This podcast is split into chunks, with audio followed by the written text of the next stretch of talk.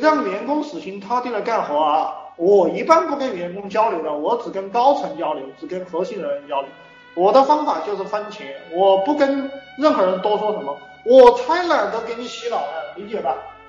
就是我不给员工洗脑的，我不会，我当年不会做企业啊，不会做企业的时候，我老是给这个，我老是给这个员工洗脑啊，哎，浪费了老子大量的时间。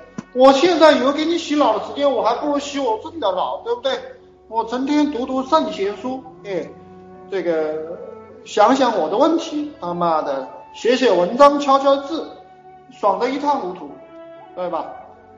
家在在他们家里睡一觉，从他们两点睡到三点，哎，起来爽的一塌糊涂，头脑清晰，对吧？继续读书，哎，整个人都很舒服。我才不给员工洗脑呢，翻钱啊，行就干，不行就滚。哎，这员工老实的很，大家都努力的干啊，非常上心的干。你他妈的不干算球，老子找人来替换你，你到其他地方去打工，对吧？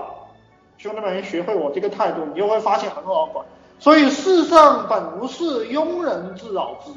哎，我告诉你们啊，兄弟们，这些语言不是一般人能听得懂的。虽然说你知道这句话，只有当你真正在这种境界的时候，你才能够理解世上本无事，庸人自扰之。所以圣贤治理天下的方法就是，以其无事啊，就可以取天下；以其无事，及其有事，则不足以取天下。